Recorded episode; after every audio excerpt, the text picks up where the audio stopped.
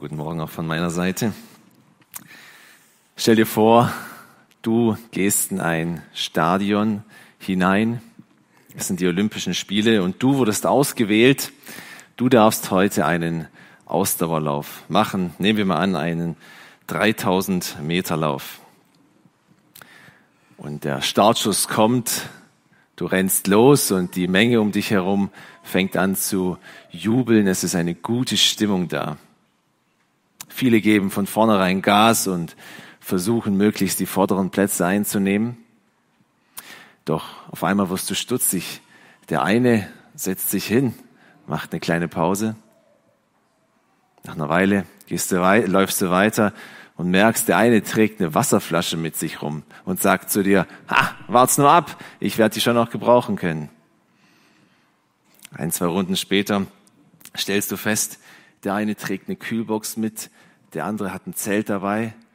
Alle sind schwer beladen und manche von den Läufern, die liegen und schlafen schon. Mitten auf der Rennbahn, neben der Rennbahn, irgendwo auf der Bank. Aber es gibt auch einige wenige, du siehst, ihr Blick nach vorne gerichtet, das Ziel im Auge und motiviert, egal welcher Wind, egal welcher Sturm kommt, nach vorne laufend.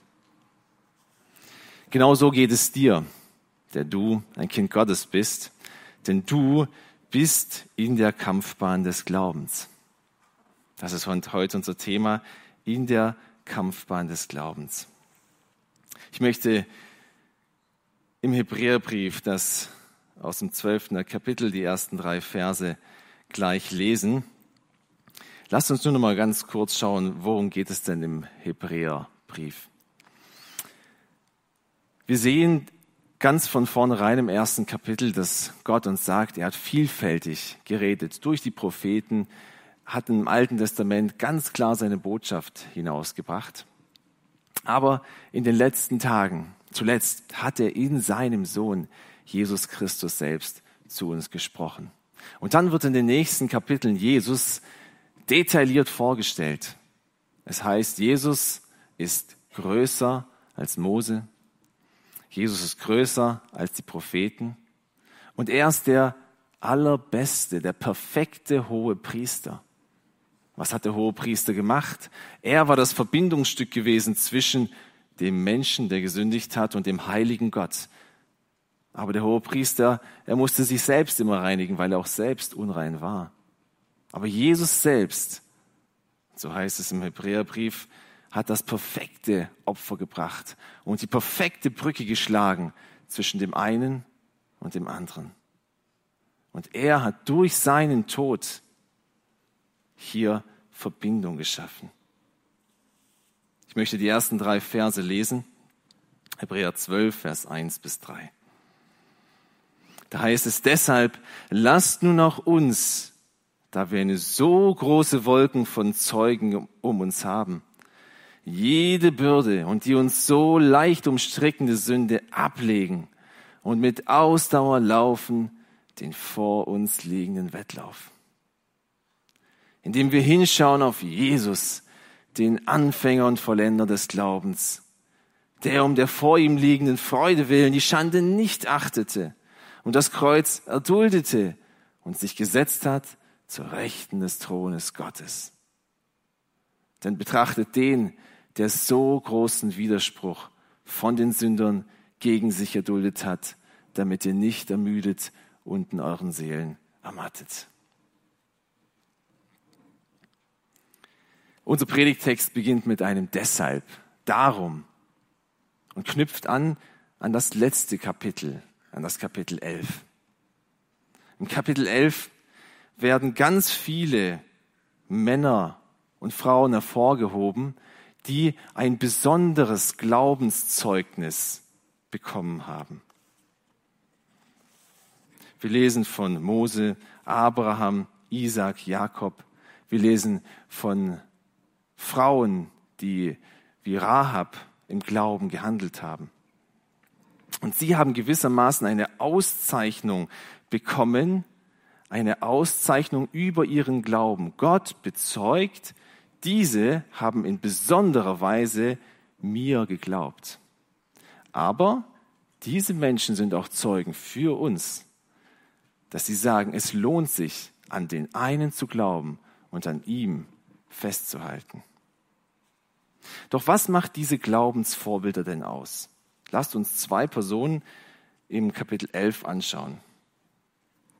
Hebräer 11, Vers 8 heißt es über Abraham, durch Glauben war Abraham, als er gerufen wurde, gehorsam auszuziehen an den Ort, den er zum Erbteil empfangen sollte. Und er zog aus, ohne zu wissen, wohin er komme. Durch Glauben siedelte er sich im Land der Verheißung an, wie in einem Fremden, und wohnte in Zelten mit Isaac und Jakob, den Miterben derselben Verheißung. Denn er erwartete die Stadt, die Grundlagen hat, deren Baumeister und Schöpfer Gott ist. Hier einer dieser Glaubenszeugen.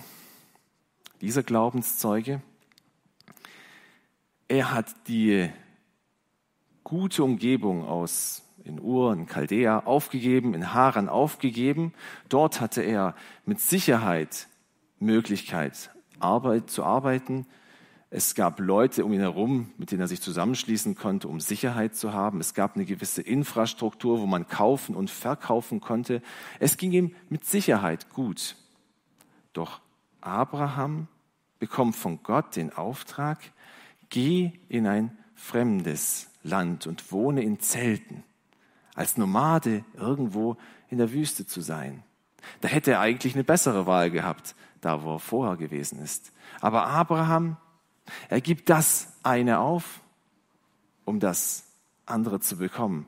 Obwohl das andere eigentlich nicht besser aussieht, so ist es doch viel besser gewesen. Und warum konnte er das machen? Warum konnte er Gott gehorsam sein?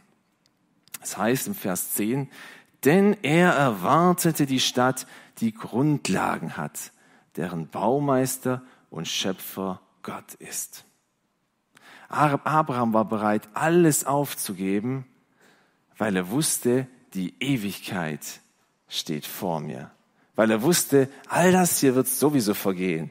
Aber dort im Himmel, da habe ich eine Heimat, die Gott für mich bereitet hat. Und deswegen lohnt es sich, das eine aufzugeben. Genau das ist der erste Punkt, den ich mit euch betrachten möchte. Die Läufer vor uns. Der erste Abraham, der zweite Mose. Lasst uns in Hebräer 11, Vers 24 bis 27 lesen. Durch Glauben weigerte sich Mose, als er groß geworden war, ein Sohn der Tochter Pharaos zu heißen, und er zog es vor, lieber zusammen mit dem Volk Gottes geplagt zu werden, als den zeitlichen Genuss der Sünde zu haben. Indem er die Schmach des Christus für größeren Reichtum hielt als die Schätze Ägyptens, denn er schaute auf die Belohnung.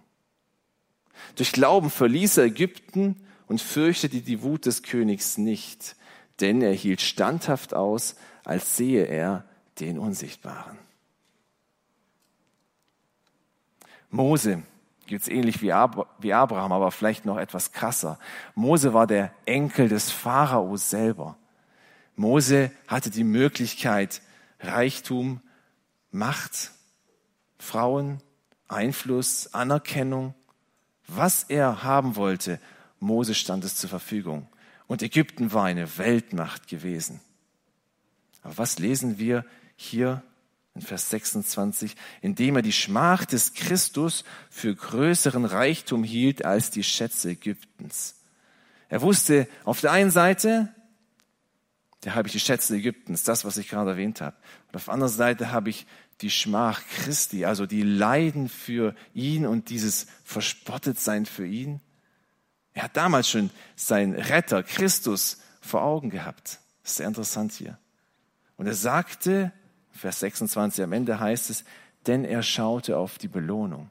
Er wusste, ja, all die Schätze Ägyptens, die kann ich sowieso nicht mitnehmen. Aber ich kann nach oben investieren. Ich schaue auf die Belohnung. Und wie konnte er das machen? Im Vers 27 heißt es, Durch Glauben verließ er Ägypten und fürchtete die Wut des Königs nicht, denn er hielt standhaft aus, als sehe er den Unsichtbaren. Beim ersten Mal, als er Ägypten verlassen hat, da war er nicht mutig gewesen und hielt nicht standhaft aus, da ist er gelaufen. Aber im zweiten Mal, als er aus Ägypten ausgezogen hat, ist mit dem Volk Israel, da hielt er standhaft aus gegen den Pharao selbst. Und wie konnte er es machen? Als sehe er den Unsichtbaren. Ich denke, auch wir können heute uns an diesen Glaubensvorbildern ein großes Beispiel nehmen und sagen, ja, egal was es mich kostet, meinem Herrn nachzufolgen, ich schaue auf die Belohnung und ich schaue, als sehe ich den Unsichtbaren neben mir.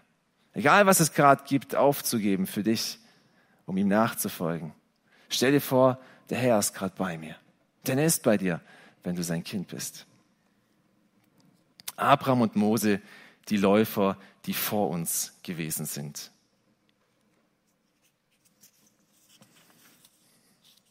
Wie geht es dir?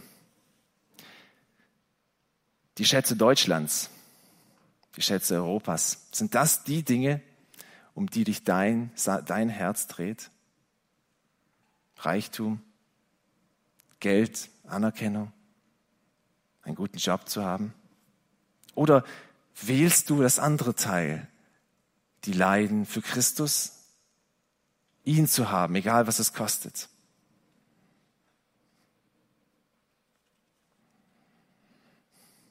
Mich hat der Glaube dieser Zeugen sehr ermutigt, bewusst zu verzichten, ihm gehorsam zu sein und Schwierigkeiten zu trotzen, die auf mich zukommen.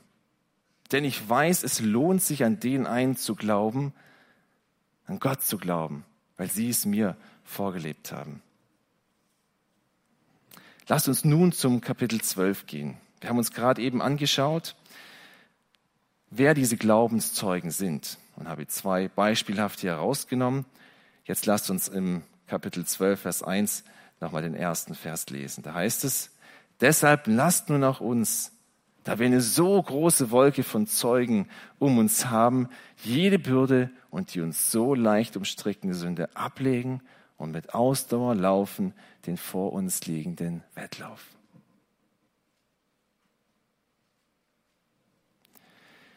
Dieses Wort Zeuge ist im Griechischen das Wort Martys. Und wenn wir dieses Wort hören, dann erinnert uns das schnell an die Märtyrer. Die Märtyrer haben für ihren Glauben ein Zeugnis abgelegt und haben gesagt, daran glaube ich. Und weil es Menschen um ihn herum nicht gepasst hat, haben sie sie getötet.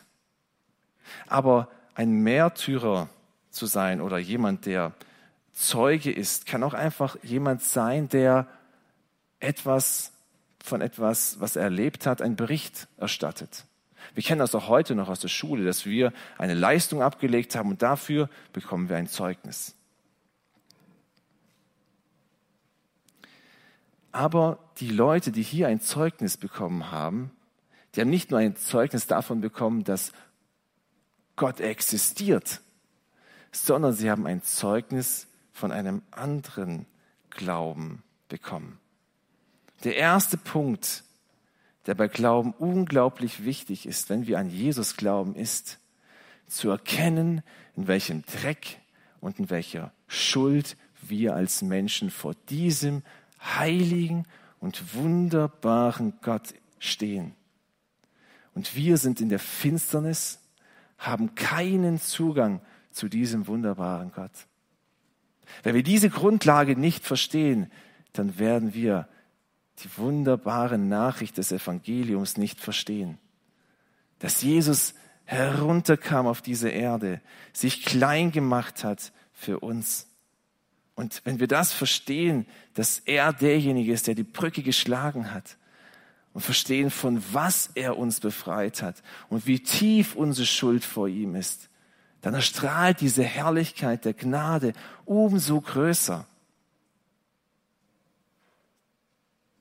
Und wenn wir dieses verstanden haben und sagen, ja, an diesen Herrn, an diesen glaube ich, dann geht es weiter. Da geht es darum, Gott gehorsam zu sein. Und bei Abraham sehen wir es, bei Mose sehen wir es, die wussten von vornherein nicht den ganzen Plan und das große Ganze, was dahinter steckte. Bei Abraham hieß es, geh und zieh aus. Vielleicht hast du heute auch einen Punkt, wo du sagst, ja, ich weiß, was von Gott von mir wollte. Ich weiß, dass ich diesen Dienst vielleicht annehmen sollte oder vielleicht dieser schwachen Person helfen sollte. Ich weiß aber nicht, was kommt und es sind so viele Bedenken. Ich will dich heute ermutigen, sei ihm gehorsam und geh im Glauben. Nicht alles zu sehen, sondern geh im Glauben und sei ihm gehorsam. Und auch wenn Widerstände kommen, wenn Spott kommt, wenn Menschen uns entgegenstehen werden, dass du trotz diesen Widerständen weitergehen kannst im Hinblick auf das Ziel. Aber dieser Punkt, diese Glaubenszeugen, sollten uns auch ermutigen in eine, aus einer anderen Perspektive. Gott gibt ihnen ein Zeugnis von ihrem Glauben. Und Gott sieht auch deinen Glauben. Manchmal denkst du vielleicht, du bist allein und keiner sieht dich. Aber Gott sieht, wenn du dich für die Schwachen hingibst. Gott sieht, wenn du Glaubensschritte machst, die dir unglaublich schwer gefallen, wo du weißt, ich gehe Gottes Weg, aber ich bin so im Ungewissen. Ich weiß nicht, was als nächstes kommt. Und wenn du wirklich Glaubensschritte gehst, Gott sieht es und wird sie auszeichnen. In Hebräer 11, Vers 6 heißt es, ohne Glauben ist es unmöglich, Gott zu gefallen. Aber wenn wir den Umkehrschluss nehmen, mit Glauben, nur mit Glauben ist es möglich, Gott zu gefallen. Gott freut sich an deinem Glauben, wenn du Glaubensschritte für ihn machst. Als erstes haben wir uns angeschaut, die Läufer vor uns. Wie sind sie gelaufen? Was können wir von ihnen lernen? Lasst uns als zweites auf den Laufstil, wie sind sie gelaufen, drauf eingehen. Ich möchte kurz erzählen, wie es mir ging, als ich mit dem Wandern angefangen habe. Ich mit meinen drei Brüdern bin in die Berge gegangen und wir waren natürlich gewappnet für jede Schwierigkeit, die auf uns zukommen sollten. Von einer Axt bis zu einem Schlafsack und Zelt und Feuer, egal was soll man in den Bergen halt begegnen möge. Und wir zogen los und um für alles gerüstet zu sein, mussten wir alles mittragen. Und am Anfang war das noch richtig, ein richtiger Männerstolz, sowas auf dem Rücken zu tragen. Aber dann mit den Höhenmetern, da wurden diese Kilos richtig, richtig schwer. Und man spürte wirklich jeden, jedes, äh, jeden Gramm auf den Schultern. Und mit den Jahren da wurden wir weiser und nahmen weniger mit. Wirklich das, was wir nur brauchten, weil wir merkten mit der Zeit, es wird immer, immer schwerer. Dinge, die uns auf dem Lauf mit Gott belasten. Sie möchten uns verlangsamen, denn du kannst mit einem großen Rucksack niemals so schnell laufen wie mit einem leichten Rucksack oder mit keinem Rucksack. Sie möchten uns belasten, verlangsamen, die Kraft rauben, zur Pause, zur Gemütlichkeit bringen, uns so damit beschäftigen, dass wir das Ziel gar nicht mehr im Auge halten und schlussendlich will uns dieser Ballast zu Fall bringen.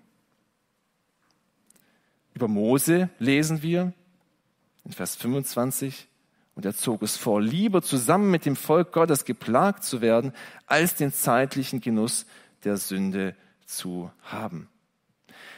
Mose, sein Ballast ist es gewesen, die Schätze Ägyptens zu tragen, ja.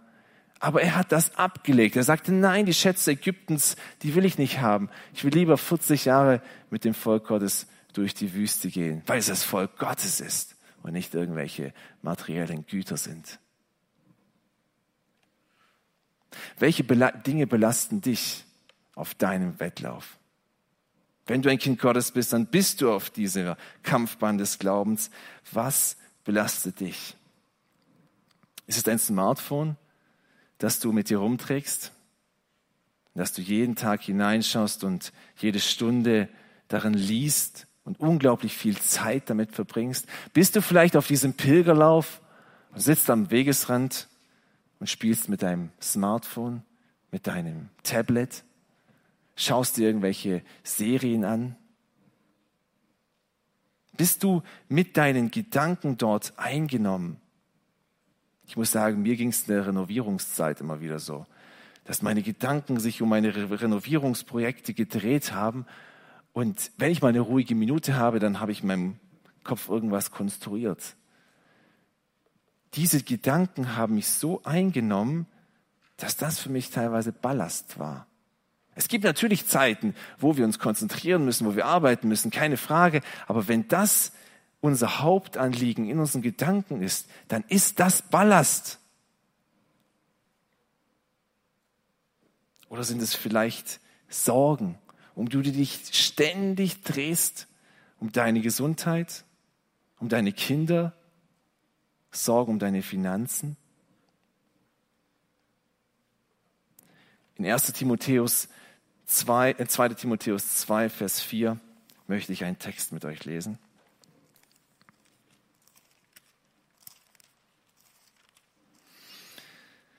2. Timotheus 2, Vers 4. Niemand, der Kriegsdienst leistet, verwickelt sich in die Beschäftigung des Lebens, damit er dem gefällt, der ihn angeworben hat. Wenn aber auch jemand am Wettkampf teilnimmt, so hält er nicht den Siegeskranz. Er habe denn gesetzmäßig gekämpft. Jesus vergleicht unser Leben und das Wort Gottes vergleicht unser Leben mit einem Wettlauf, wo du keine Kompromisse machen darfst und mit einem Kriegsdienst, wo du weißt, okay, im Krieg, da schaue ich nicht nach rechts und links, da will ich siegen und da gibt es nichts anderes. Und so konsequent herzugehen und die Dinge abzulegen, die einen beschäftigen. Da gab es als im Krieg gab es keine Ablenkung, was was ähm, große Städte anging, wo man sein Leben freien Lauf lassen konnte. Da gab es ein gemeinsames Ziel und dieses Ziel war, den Kampf zu gewinnen. Und dazu will uns auch dieser Text ermutigen und sagen: Leg das ab, was dich belastet. Weiter redet der Hebräerbriefschreiber im zwölften Kapitel. Lasst uns wieder zurückkommen. Ich lese den Vers 1. Deshalb lasst nun auch uns, da wir eine so große Wolke von Zeugen um uns haben, jede Bürde und die uns so leicht umstrickende Sünde ablegen und mit Ausdauer laufen den vor uns liegenden Wettlauf. Es ist nicht nur Bürden, die einfach unser Denken vielleicht einnehmen, aber an sich in kleinem Maß vielleicht gar keine Sünde sind. Es sind auch die leicht umstrickende Sünde.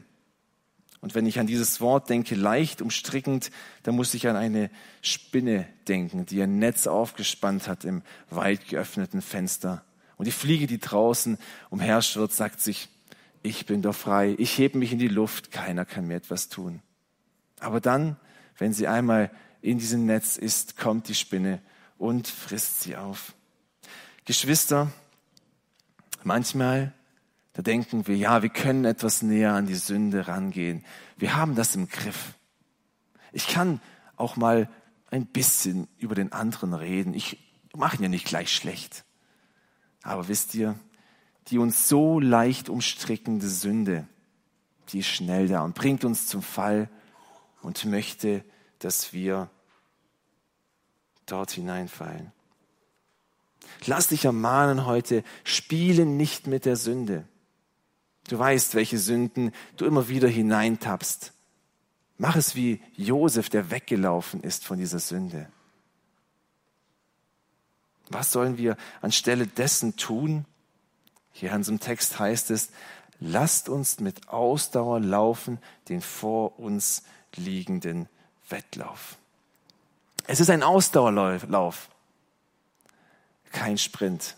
Beim Sprint, da beiße ich einmal die Zähne zusammen und lauf und nach 100 Metern ist es vorbei. Aber so ist es nicht im Glauben. Du kannst hier nicht lossprinten und sagen, jetzt und heute und morgen und danach Du kannst auch nicht sagen, ja, die ersten zwei Monate in meinem Glauben oder das erste Jahr, vielleicht bist du seit 30 Jahren hier in dieser Gemeinde, vielleicht bist du seit 30 Jahren unterwegs mit deinem Herrn. Aber vielleicht bist du gar nicht mehr so richtig unterwegs mit deinem Herrn, sondern bist plakativ auf diesem Weg, aber eigentlich sitzt du irgendwo am Rand und schläfst. Lasst uns mit Ausdauer laufen den vor uns liegenden Wettlauf. Und es werden in so einem Wettlauf zwangsläufig Widerstände kommen.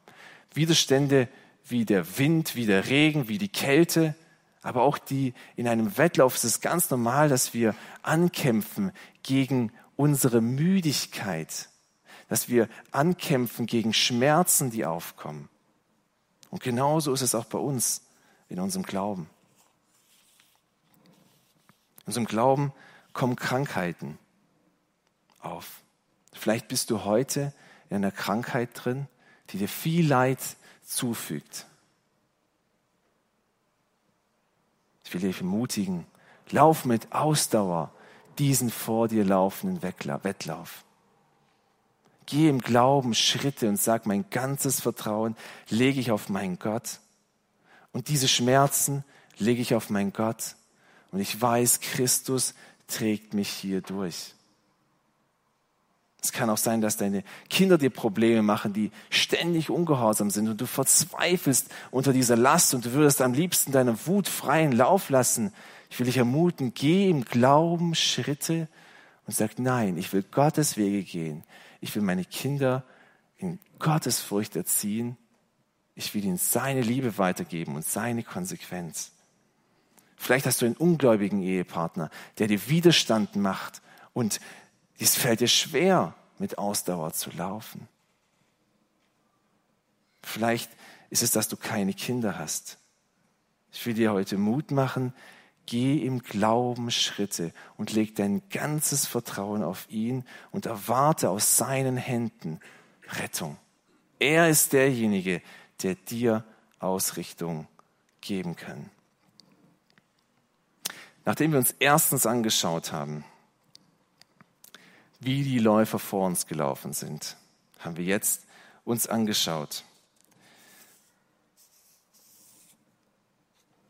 Wie wir die Bürde ablegen, wie wir, welchen Laufstil wir an den Tag legen. Und lasst uns drittens schauen, mit welcher Blickrichtung laufen wir diesen Lauf. Wir könnten auf Josef schauen, der mit Sicherheit ein vorbildlicher Glaubensheld gewesen ist und der Dinge abgelegt haben, die ihn zur Sünde bringen wollten. Wir könnten auf Jakob schauen, auf Abraham schauen. Abraham, der seinen Sohn nicht als Götze hingestellt hat, sondern bereit war, auch ihn zu opfern. Aber was sagt uns unser Text? In Vers 2 lesen wir, indem wir aufschauen auf Jesus, den Anfänger und Vollender unseres Glaubens, der um der vor ihm liegenden Freude willen die Schande nicht achtete und das Kreuz erduldete und sich gesetzt hat zur Rechten des Thrones Gottes. Egal in welcher Situation du dich gerade wiedergefunden hast, es gibt nur eins. Auf Jesus schauen. Nur das kann dir Kraft und Ausdauer geben. Mir geht es mit meiner kleinen Lisa manchmal so, spazieren ist gerade ziemlich schwer. Aber wenn ich sage, guck mal, da vorne sind zwei interessante Bäume, die kuscheln miteinander, die stehen ganz nah beieinander. Dann läuft sie und dann suchen wir noch welche und noch welche und noch welche. Solange sie das Ziel vor Augen hat und es nur ein paar Meter weiter weg ist, dann kann sie laufen. Und so geht es uns doch auch, wenn wir wissen, wohin ich laufen muss. Dann motiviert mich das dann weiß ich, für wen ich dort hinlaufe. Warum sollen wir auf Jesus schauen? Ich war letztens in den Bergen spazieren gewesen, also wandern gewesen. Und manchmal ist es in den Bergen folgende Situation. Unten im Tal dichter Nebel, es ist trüb und es sieht aus, als ob keine Hoffnung da ist. Und dann steigt man in die Gondel ein und fährt auf den Berg hoch. Und auf einmal, ab einer gewissen Höhe, sieht man nur eine Wolkendecke unter sich und über dieser Wolkendecke ein strahlend blauer Himmel. Und dann steigst du oben aus der Gondel aus, du setzt dich auf die Bank und du schaust dir die ganzen Bergrücken an, wie groß und herrlich und majestätisch diese geschaffen sind. Und dann gehst du her, nimmst dir ein Fernglas und schaust dir ganz genau an, was dort passiert, wie herrlich das aussieht. Und wenn du damit fertig bist, dann gehst du nicht in das dunkle, neblige Tal hinunter und suchst wieder deine alte Gewohnheiten, sondern du gehst weiter. Du erlebst diese Berge und dann wanderst du in diesen Bergen und dann drehst du dich irgendwann um und siehst die Berge, auf denen du gestern gestanden bist. Und du erlebst es. Und genau so ist es doch auch mit Jesus. Wenn wir einmal verstanden haben, in welchem tiefen Tal der Finsternis und der Sünde und der Hoffnungslosigkeit wir gesteckt sind. Und dann hinaufschauen zum Kreuz auf Golgatha und verstehen, wer dort am Kreuz für mich gelitten hat. Der Schöpfer des Universums breitet seine Arme aus und sagt, für dich gebe ich mich hin. Wer das einmal verstanden hat, der will nie wieder zurück.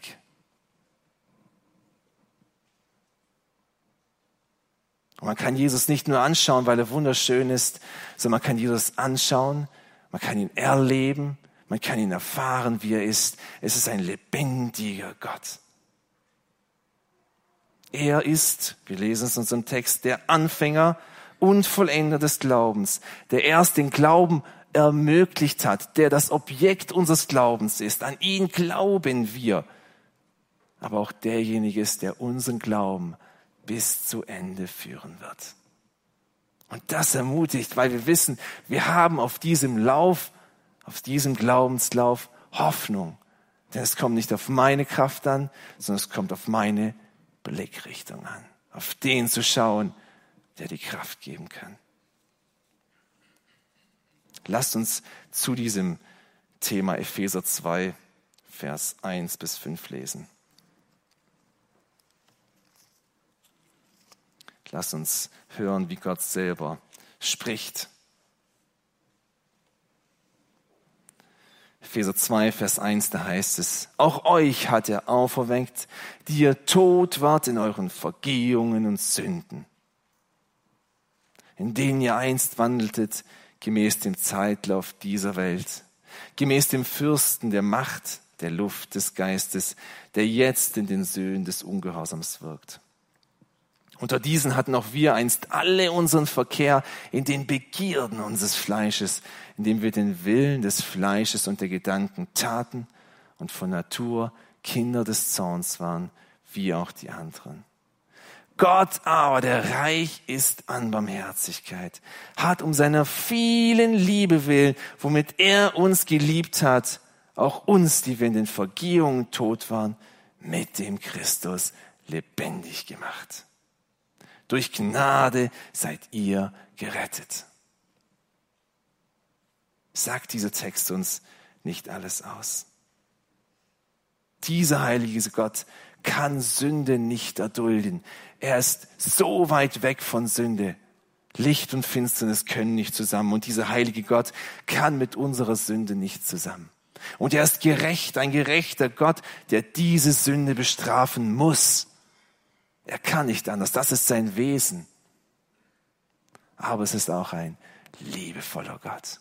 Und diesem heiligen und perfekten Gott, da vereinen sich alle drei Sachen. Gerecht, heil, heilig und liebevoll. Er schickt seinen einzigen Sohn, seinen einzigen Sohn auf diese Erde. Und er schlägt die Brücke zwischen Mensch und Gott. Hast du das schon erfahren? Hast du dieses Evangelium erfahren? Wenn nicht, dann will ich dir Mut machen. Geh heute zu einem, wo du weißt, der glaubt. Zu einem Ältesten, zu einem Bruder oder einer Schwester aus der Gemeinde und geh hin und mach es fest. Geh hin und komm zu diesem Kreuz.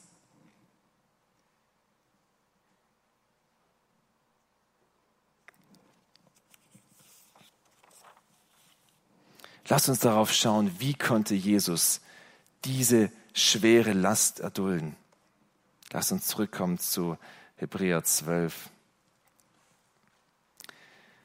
Indem wir hinschauen auf Jesus, den Anfänger und Vollender des Glaubens, der um der vor ihm liegenden Freude willen die Schande nicht achtete und das Kreuz erduldete.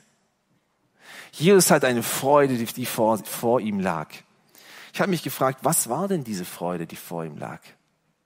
Wenn wir ein bisschen weiter schauen, heißt es, uns sich gesetzt hat zu Rechten des Thrones Gottes. Natürlich neben diesem Gott sitzen zu dürfen, das kann ich verstehen. Da will ich auch hin. Und dass sich Jesus darauf freute und bereit war, diese Glaubensschritte zu gehen, Gott gehorsam zu sein, zu verzichten, Widerstände in Kauf zu nehmen und ausdauernd diesen Lauf zu laufen, das kann ich verstehen. Aber die andere Sache, die fällt mir schwer zu verstehen. In Johannes 17, Vers 24 heißt es, Vater, ich will, dass die, welche du mir gegeben hast, auch bei mir sein, wo ich bin, damit sie meine Herrlichkeit schauen, die du mir gegeben hast, denn du hast mich geliebt vor Grundlegung der Welt, gerechter Vater. Er freut sich auf die Läufer, die ausdauernd mit dem Blick nach vorne zu ihm laufen. Er freut sich auf dich, wenn du läufst. Wenn du auf dieser Kampfbahn bist, dann freut er sich auf dich. Ist das nicht herrlich? Ich kann es nicht verstehen, wie er sich auf uns verdorbene Wesen freuen kann. Ich kann es nur in dem Licht verstehen, wenn ich weiß, ja, er hat mich gerechtfertigt. Er, nur er. Was ist die vor uns liegenden Freude? Wir gehen ein Kapitel weiter zurück in Johannes 16, Vers 22, da heißt es, auch ihr nun habt jetzt zwar Traurigkeit, aber ich werde euch wiedersehen und euer Herz wird sich freuen und eure Freude nimmt niemand von euch. Egal welcher Glaubensschritt gerade vor dir steht, egal wie nah du vielleicht am Abgrund des Todes bist, vielleicht am Abgrund einer Beziehung bist, vielleicht irgendeine Sünde dich dermaßen belastet, vielleicht dein Beruf, der dir jede freie Minute und dein ganzes Denken einnimmt. Gehe im Glauben, lege die Sünde und den Ballast ab, denn du weißt, wenn ich dort angekommen bin, bei Jesus angekommen bin, dann werde ich mich freuen. Das ist hier die Verheißung. Ich werde euch wiedersehen und euer Herz wird sich freuen und eure Freude nimmt niemand von euch. So wie Jesus eine vor ihm liegende Freude hatte, so haben auch wir eine vor uns liegende Freude. Jesus. Ich muss sagen, immer wieder in meinem Alltag, da muss ich Glaubensschritte machen, wo ich jeden Tag, wenn meine Kinder die Geduld von mir fordern und es mir manchmal schwerfällt, da sagen, okay, ich will mich zurückstellen und will gerne diesen Weg gehen. Ich will gerne mich an meinen Herrn festhalten und im Glauben und im Vertrauen auf ihn mich zurückstellen und den anderen in den Vordergrund stellen. Und manchmal ist es richtig schwer, nachts aufzustehen, wenn die Kinder weinen und die Nacht war eh schon knapp. Es ist manchmal richtig schwer, im Glauben dann zu sagen, und ich tue es in Liebe und ich tue es in Geduld. Und immer wieder falle ich. Aber manchmal, das will ich euch als kleine Ermutigung mitgeben, da fange ich an, Lieder zu singen und zu beten. Ein Lied, das heißt, nur mit Jesus will ich Pilger wandeln. Da denke ich so an meinen Herrn, der neben mir ist, so wie es auch Mose getan hat. Als sehe er den Unsichtbaren, sage ich, ja, nur mit Jesus wir machen das jetzt. Wir stehen jetzt auf und wir gehen zu ein Kind und manchmal gelingt mir das auch nicht. Aber manchmal, wenn ich Opfer bringen muss, dann muss ich an dieses Lied denken. Fast daheim, denke ich wie meine kleine Lisa, bis zum nächsten Baum und dann noch ein bisschen weiter und dann noch ein bisschen weiter. Ich bin fast daheim, fast bei meinem Herrn. Da lohnt es sich zu sagen, ja, ich gehe noch eine Weile. Mein Jesus wartet dort. Und ein Text aus dem Wort Gottes, der ermutigt mich auch immer sehr, sehr. Da heißt es in Philippa 1, Vers 21, Christus ist mein Leben, Sterben mein Gewinn. Ich weiß, auch wenn ich sterben muss, meine Begierden hier lassen muss, meine Faulheit hier lassen muss, wenn ich das alles aufgeben muss, ich weiß, ja, für den einen, da lohnt es sich, denn Jesus Christus selbst ist das Leben. Nichts und niemand auf dieser Welt kann die Erfüllung geben, aber Jesus kann es in alle Ewigkeit diese Erfüllung geben.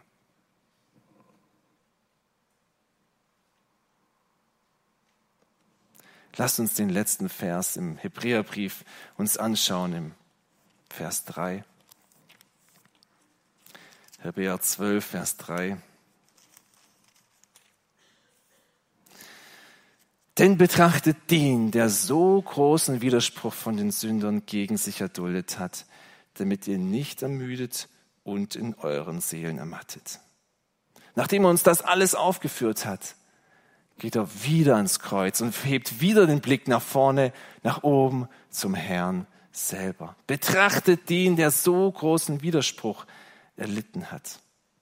Welchen Widerstand hat Jesus erlitten?